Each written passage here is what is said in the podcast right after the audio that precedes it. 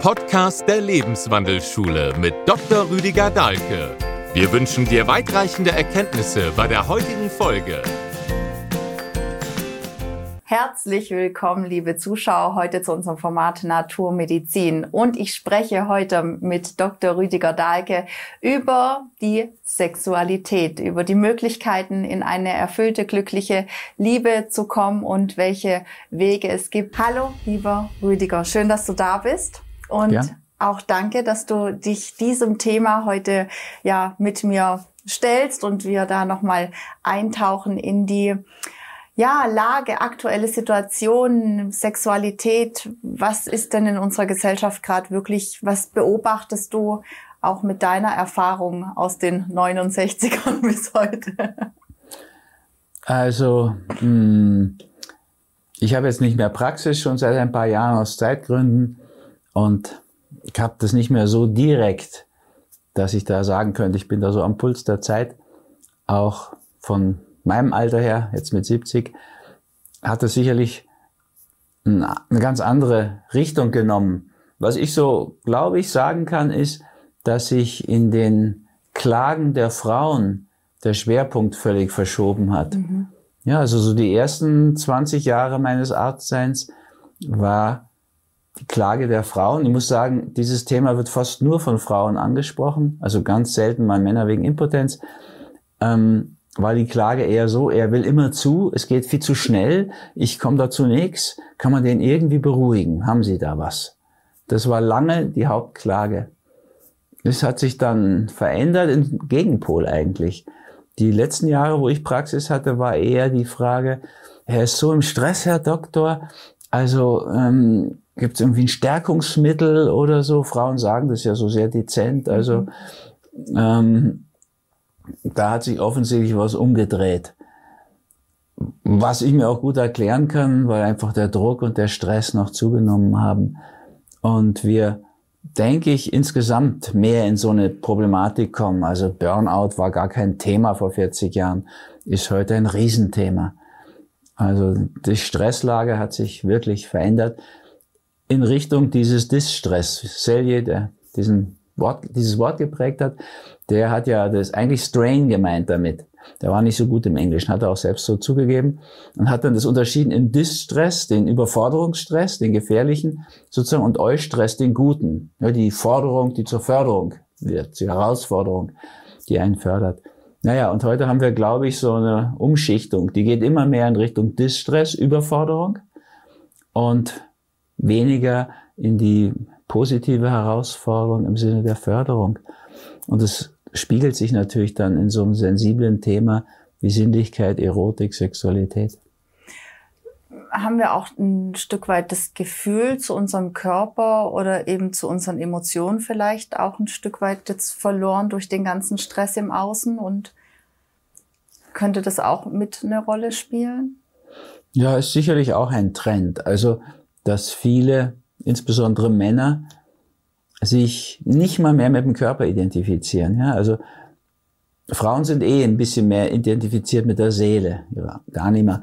Männer eher schon immer mehr mit dem Körper.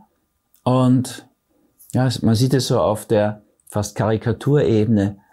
Männer sprechen zum Beispiel gern in der ersten Person von ihrem Auto und nur in der distanzierten dritten Person von Partnerinnen und Kindern.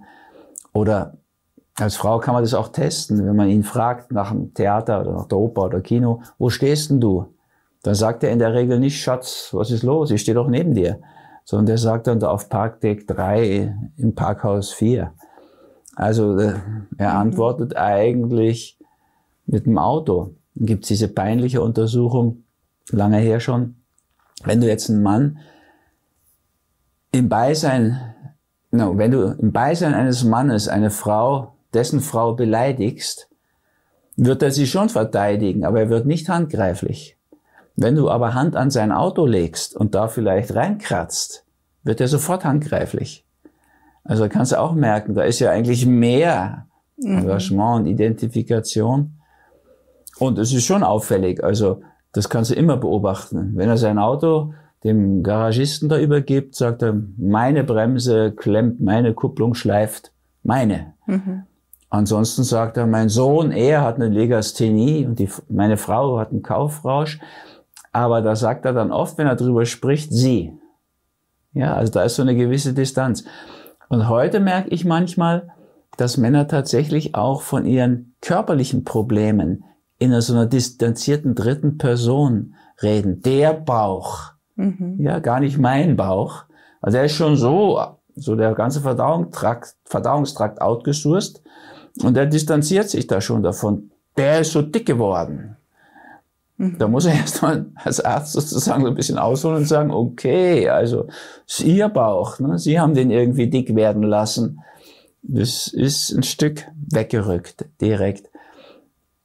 Das ist eine Distanzierung, die wir aber insgesamt, glaube ich, erleben. Ja, also immer mehr Menschen sind immer distanzierter mhm. zur Gesellschaft, zur Familie und zu ihrer eigenen Körperlichkeit und damit dann natürlich auch zur Sexualität.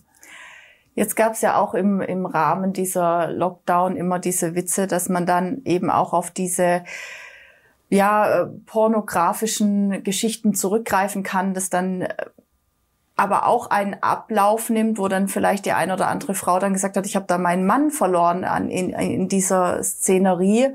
Und welche Möglichkeiten gibt es denn wieder zurückzufinden als Paar jetzt, dass man wirklich sagt, wie, auf welchen Ebenen kann man wirklich von diesem distanzierten Sexualität über Bildschirm wieder in diese gefühlte, wahrhaftige Sexualität kommen?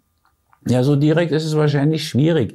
Aber das Problem, was du da ansprichst, habe ich auch von einer ja gar nicht Patientin, also übers Mail bekommen, die Frage, die, sie hat das Gefühl, sie hat ihren Mann jetzt in dieser Zeit, wo der zu Hause rum saß, immer nur an die Pornografie verloren. Einfach weil der jetzt dauernd da in so einem Pornokanal hängt. Sie hat mir den auch mitgeteilt, will den gar nicht erwähnen. Ich habe jedenfalls da auch mal drauf, habe den mal eingegeben und reingeklickt. Zu meinem Erstaunen und eigentlich auch Erschrecken, ohne Abfrage meines Alters oder so, komme ich da mitten in einen Pornokanal, wo Hinz und Kunz, also keine Schauspieler offensichtlich, noch schlechter als das schon, Porno ist ja schon meistens schauspielerisch eine schwache Qualität, habe ich mir sagen lassen. Aber also bist du voll da drin, wirst nicht gefragt, dein Alter gar nichts.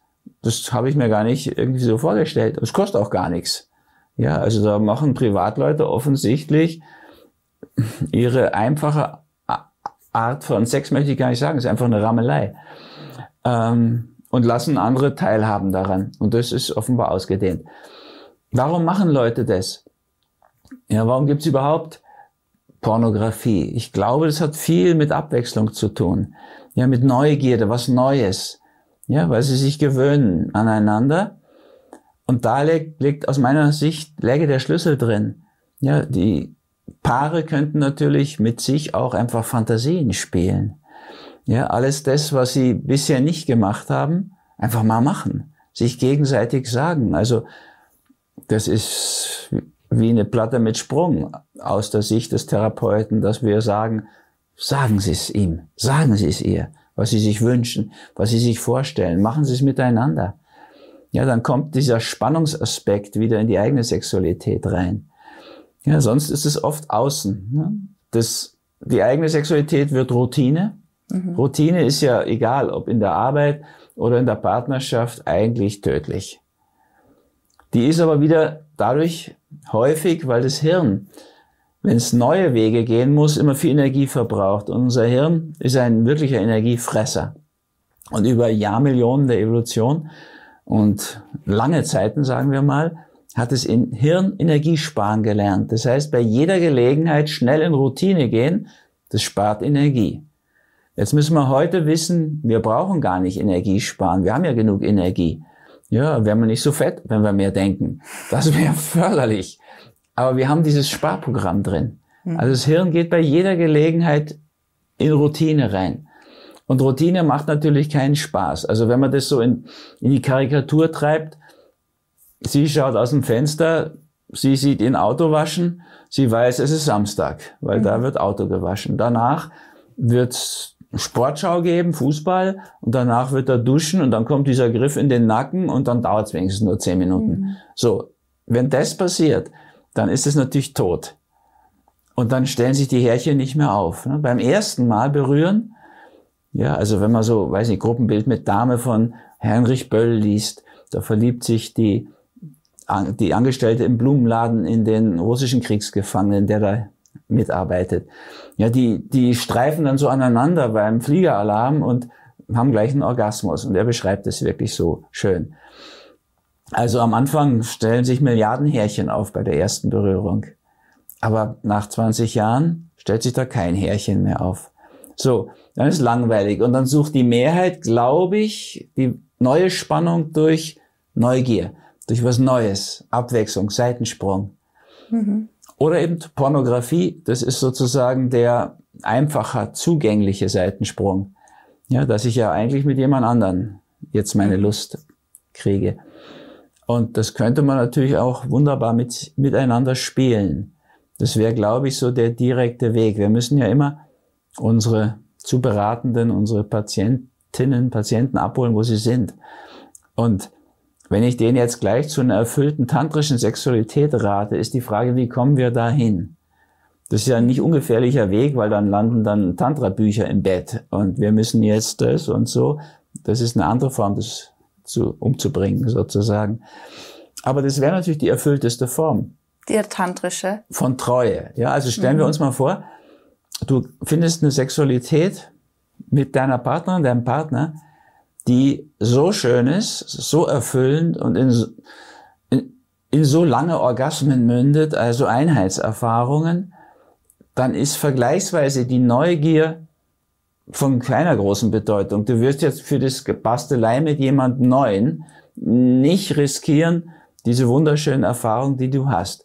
Das ist aus meiner Sicht die einzige Form einer natürlichen, sinnvollen Treue. Ja, das, was die meisten Menschen machen, die heiraten in der Zeit der Verliebtheit. Mhm. Heute. Die Jungen sowieso. Also da trauen die sich für ein, vor ein Traualtar, deswegen heißt der wahrscheinlich so. Ja, also die trauen sich was, die trauen sich da Ja zu sagen zu einer Geschichte, die sie überhaupt nicht übersehen können. Mhm. Ja, weil sie rechnen nicht mit der Routine. Das ist so spannend und so schön. Und da ist natürlich Treue auch klar. Bis dass der Tod euch scheidet, sagen die Ja. Ja, und in guten und schlechten Zeiten Ja. Aber die haben ja die schlechten Zeiten noch nicht erlebt. Mhm. Also der Priester ist nicht schuld, der warnt die ja sogar. Er sagt ja, Wollt ihr wirklich in guten und schlechten Zeiten, bis das der Tod euch scheidet? Und die sagen, die trauen sich Ja zu sagen, aber zu etwas, was sie nicht kennen. Wenn die Routine da einzieht und es stirbt, dann ist natürlich das Neue faszinierend und das kannst du mit Porno im Bordell, im Laufhaus, im Puff erleben. Oder du kannst es mit einem Seitensprung erleben, im Verhältnis. Man muss ja ehrlicherweise sagen, so nach 40 Jahren Beratung, Verhältnisse stabilisieren Ehen. Ja, sie zerstören sie meistens gar nicht. Ja, das Verhältnis, das ist wie das Hobby zum Beruf. Warum haben Leute neben ihrem Beruf ein Hobby? Ja, wenn ich so frage, 100 Leute im Kurs, wer hat ein Hobby, gehen doch alle Hände hoch. Das sind ein, zwei, meine, die nicht hochgehen, weil wir haben unser Hobby zum Beruf gemacht. Dann brauchen wir ja kein Hobby. Ja, also ich kann mir Filme anschauen, ist mein Hobby. Dann kommt Hollywood-Therapie dabei raus, was Spielfilme über die Seele verraten. Ich kann natürlich Theater schauen gehen, ist auch, sehe ich Muster, Urprinzipien, ist meine Arbeit. Mhm. So, da ist vieles integriert. Aber ist ja für die meisten Menschen nicht. Ich habe auch Sportkurse gegeben, Bergsteigen, Reiten und weiß der Himmel, Tauchen. Aber die meisten, wenn die keinen Bewegungsaspekt in ihrer Arbeit haben, nehmen sie ein Bewegungshobby. Warum? Weil ihm die Bewegung fehlt im Beruf. Aber natürlich das Joggen, was der macht, stabilisiert seinen Beruf. Ja, der wird besser im Beruf. Der bleibt da eher, wenn er einen sitzenden Beruf hat. Wenn du musisch veranlagt bist, zusätzlich zu deiner Computerarbeit, spielst du halt Gitarre oder ein Musikinstrument. Das stabilisiert die Arbeit. In der Partnerschaft ist es so ähnlich. Ja, du betrügst ja auch mit dem Hobby deinen Beruf. Ja, du nimmst ja Zeit raus. Ich hatte auch mal so eine Phase Windsurfen war das. Da habe ich nur auf die Sturmwarnung gewartet und kaum gab es Sturmwarnung, dann zack auf den Starnberger See mit dem Surfboard. Und da habe ich morgens um vier und fünf schon angefangen mit dem Therapieren, dass dann am Nachmittag, wenn die Hitzegewitter kamen, konntest du gleich raus. Aber habe dann auch gemerkt, da betrüge ich ja eigentlich meinen Beruf. Und das wieder abgestellt. Das Verhältnis ist dasselbe. Ein Verhältnis hast du, wenn du nicht alles findest in deiner Beziehung. Mhm. Du suchst es außerhalb. Und wenn das gut organisiert ist und nicht auffliegt, also Frauen lassen ein Verhältnis ja fast nie auffliegen. Männer sind eigentlich wahrscheinlich zu blöd zum Lügen oder zu ungeschickt auf die Dauer. Die, die setzen dann sozusagen wirklich Zeichen, kommt mir manchmal vor. Ja, du kannst Männer dreimal das Gleiche fragen und dann kontrollieren, ob dreimal die gleiche Antwort kommt. Gut, wenn du das sagst. Also wie auch immer, mir kommt manchmal vor, das geht ja nicht mit rechten Dingen zu. So, so, solche Fehler kann man doch nicht machen. Wenn man ein echtes Interesse hat, es geheim zu halten. Ich glaube, denen ist es dann zu lästig, zu anstrengend mhm. und dann lassen sie es auffliegen. So, und dann können sie wieder zurück, weil das Verhältnis ist ja dann auch schon wieder Routine geworden irgendwann. Hm. Also, es ist nicht so, dass die Verhältnisse, die Ehen gefährden. Mehrheitlich, glaube ich, stabilisieren sie, wie die Hobbys, den Beruf. Macht Oder es aber dann schon Sinn, eigentlich in einer Partnerschaft wirklich diesen, es redet immer jeder von dem tantrischen Weg, aber was kann man sich darunter vorstellen, wenn man wirklich sich als Paar sagt, okay, wir gehen diesen Weg, was, was wäre das? Gehe ich dann eine Woche auf ein Tantra-Seminar oder eben so ein Buch hätte ich jetzt wahrscheinlich auch kein äh, Bock drauf äh, mhm. oder nimmt man sich jemand, der sich damit auskennt? Weißt du, wo, mhm. wo setzt sich an und was passiert dann überhaupt? Also jetzt bin ich nicht auf dem neuesten Stand diesbezüglich. Also früher gab es noch so ein Buch Yolan Chang, erinnere ich noch, das Tao der Liebe. Da wurden so einfache Dinge mal mitgeteilt, die ja manchmal aber doch für auch vor allem für Männer neu sind. Also erstmal dafür sorgen, dass sie Spaß und hat. Davon hat er am meisten Spaß dann ja auch. Mhm. Ja, also sie auf jeden Fall mal kommt, bevor er kommt. Weil das ist ja das Blödeste, wenn er nach kurzer Zeit sein Pulver verschossen hat und, und sie keinen Orgasmus hatte. Das ist eine wirklich sehr unbefriedigende Situation für beide. Ja, auch der Mann fühlt sich dann, was ich so raushöre, hilflos, weil er jetzt dann wirklich nicht mehr kann. Das ist bei jungen Männern noch eher anders, dass die dann öfter können, aber ältere dann eher nicht mehr. Also das Ideale wäre, sich das klar zu machen. Ja, also ein bisschen Anatomie lernen. Ja, dass man nicht in diese peinliche Situation kommt, wo eben Frauen dann sagen, ja, also zwei Dinge sind schrecklich, wenn er nicht weiß, wo die Klitoris ist und wenn er es dann weiß, und dann kann es auch schrecklich werden. Also irgendwie, ja. er müsste wissen, wo sie ist, aber da nicht so direkt mhm. drauf zugehen, sondern so wie Bernhard Ludwig, der österreichische Psychologe und Kabarettist das so schön beschreibt, nicht pfeilgerade direkt, sondern so ein bisschen umkreisend, langsam, Zeit. Also die meisten Männer, glaube ich, müssen erstmal auch lernen, dass das nicht so ein Schnellschussereignis mhm. wird. Ja, also in den zehn Minuten Vorspiel kann sie gar nicht bereit dafür sein. Er übrigens auch nicht. Die große Mehrheit der Männer sind ja total frigide. Ja, die produzieren keinerlei Flüssigkeit. Dazu musst du die Prostata und diese kauperschen Drüsen auch anlernen. Ja, muss man so viel Vorspiel und Erregung stattfinden, dass die anfangen, Flüssigkeit zu produzieren.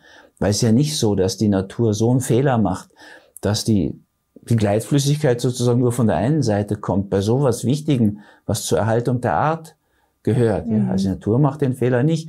Die Männer haben diese Drüsen, nur in dieser Kurzfristigkeit, wie das im Westen läuft, kommt die Prostata nie wirklich dazu, mal Flüssigkeit zu machen.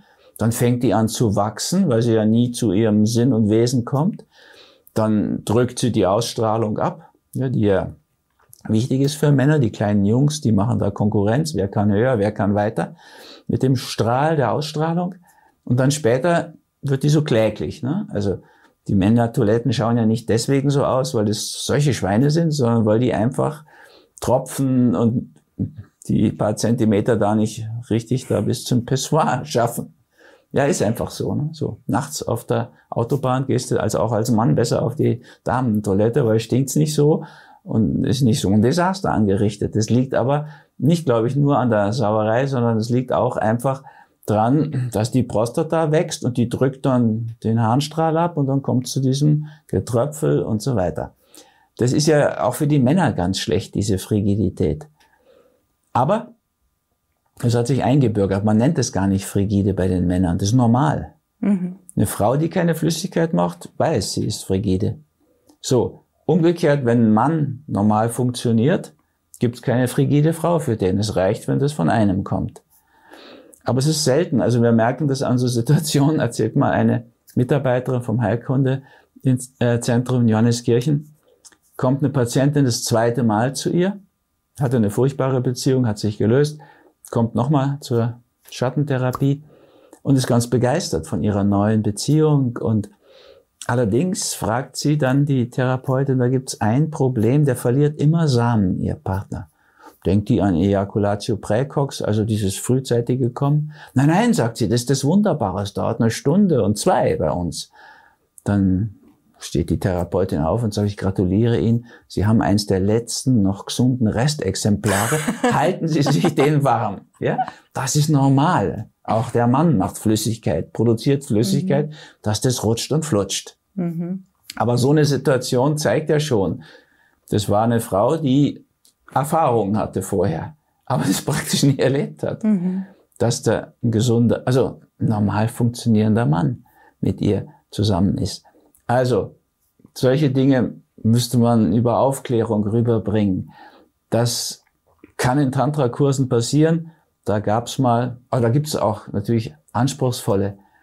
So einfach eine Woche zu buchen würde ich nicht vorschlagen, ehrlich gesagt. Also ich habe das so mal in Pune erlebt dann.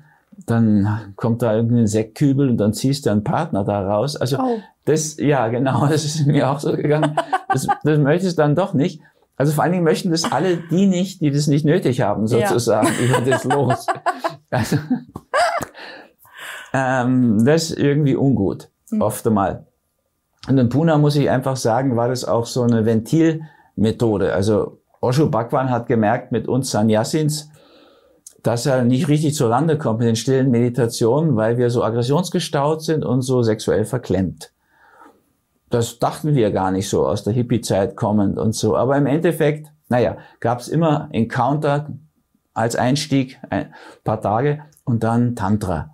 Aber Encounter war einfach wüst Aggressionen rauslassen und Tantra war eine Vögelei. Und die führte mhm. relativ rasch zu Impotenz, bei den jungen Männern sogar, weil halt einfach so eine offene Sexualität, ja, wo die Frauen auch von sich aus aktiv werden können und sagen, geh mal essen, würden wir heute sagen können. Und in Puna war so auch möglich zu sagen, gehen wir vögeln. Und Lungi war zack weg, da war nicht viel Vorspiel. Das war relativ schnell für die Männer, wo man so gemerkt hat, hoppla, jetzt ist aber vor, vorbei mhm. für heute. Und dann war es naheliegend, wirklich mehr in das Tantrische reinzugehen. Kann man auch ohne Puna sich klar machen, das braucht Zeit, dass sich das alles entwickelt dass Flüssigkeit entsteht, da ist Zärtlichkeit der Weg dahin. Und eine halbe Stunde ist nicht besonders lange. Ja, das wird von Männern oft umgekehrt wahrgenommen. Jetzt haben wir doch schon mhm. so lange. Also, mh, hm, da hätte auch der Mann am meisten davon. Ja, also gleich den ersten, die erste Erregung mit einer Ejakulation abzufeiern, ist ja auch für einen Mann unbefriedigend.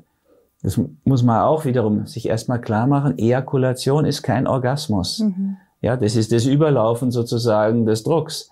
Und das bisschen Zucken da unten ist nicht eine Einheitserfahrung. Ja, Orgasmus muss man ja nur mal die Definition im Lexikon nachschauen. Und mit Lexikon meine ich nie Wikipedia, sondern wirklich ein Lexikon. Ähm, da könnte man feststellen, es ist eine Einheitserfahrung. Ja, also sollten wir eins werden mit dem Partner und uns, mindestens mal. Das passiert nicht bei einer e Ejakulation. Ejakulation ist auch ein bisschen Lust, aber wenig. Würde sich das auch steigern können über die Zeit?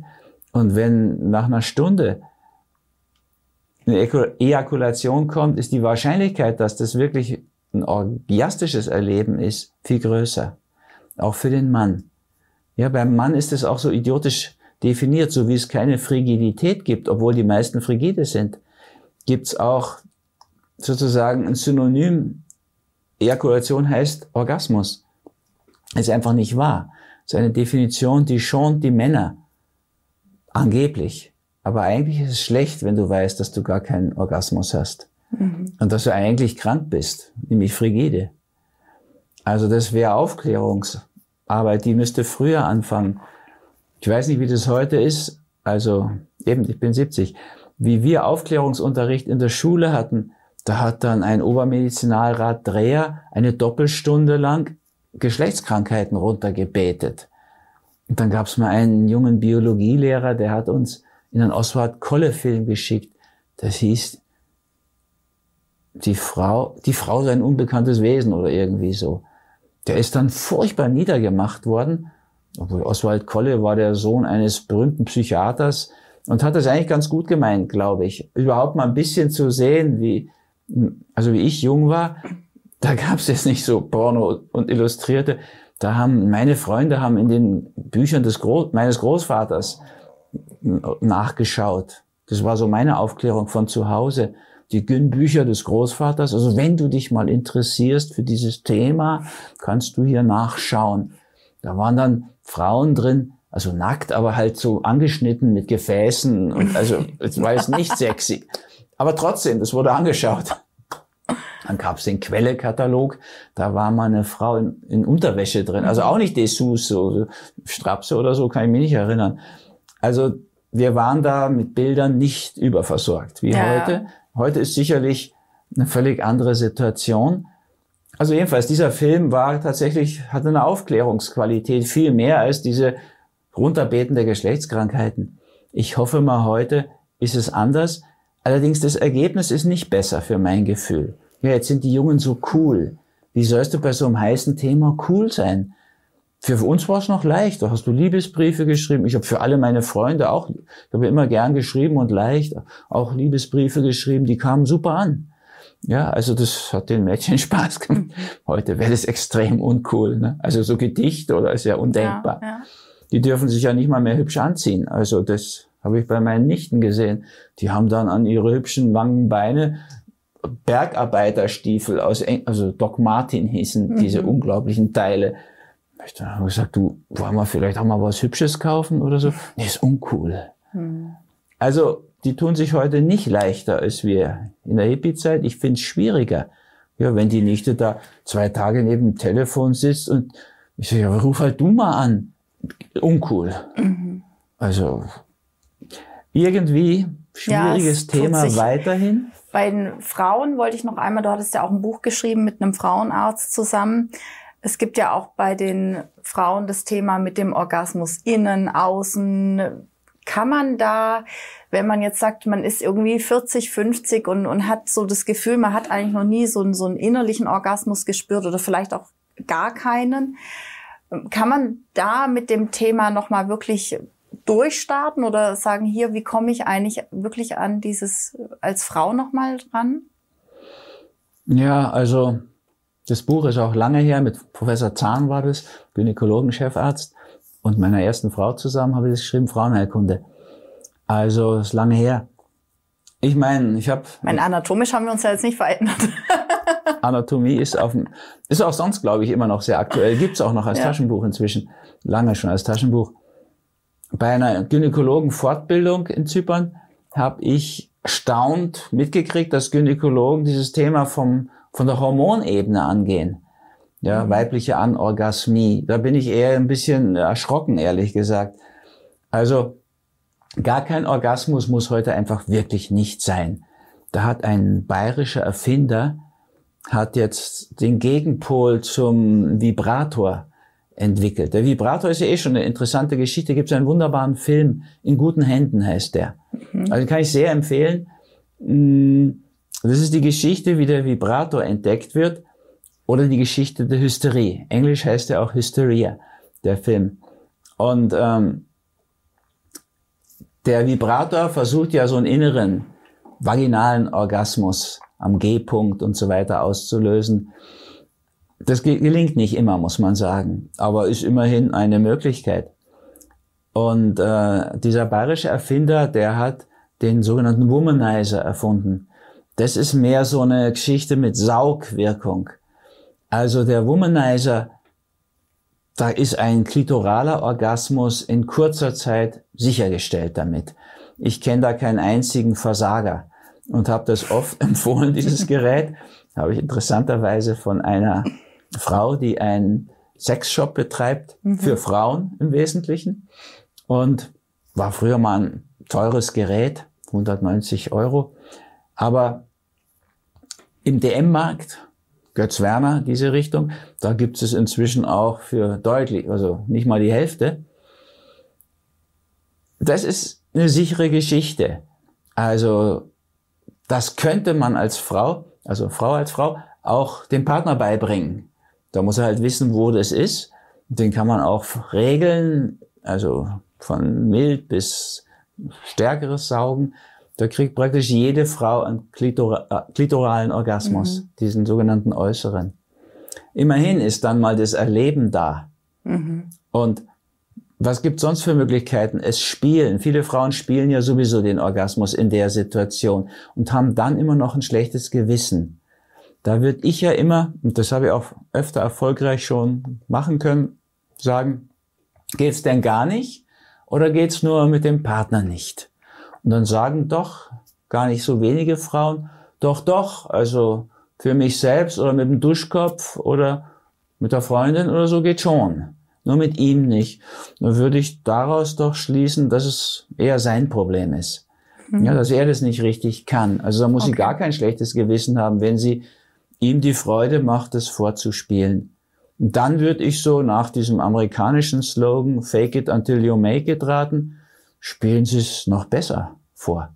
Da empfehle ich immer diesen Film Harry und Sally, ja. wo Mac Ryan in so schönem Restaurant spielt, den Orgasmus, und ja. der Harry ganz von Socken ist, weil er das dann für echt halten ja. würde. Wo dann diese andere ältere Dame zur Bedienung sagt, ich möchte auch das, was die da gegessen hat. Jetzt ist unsere Zeit so schnell rumgegangen lieber Rüdiger. Aber vielen Dank für den Einblick in diese Thematik und ja, wir bleiben dran, würde ich sagen, oder?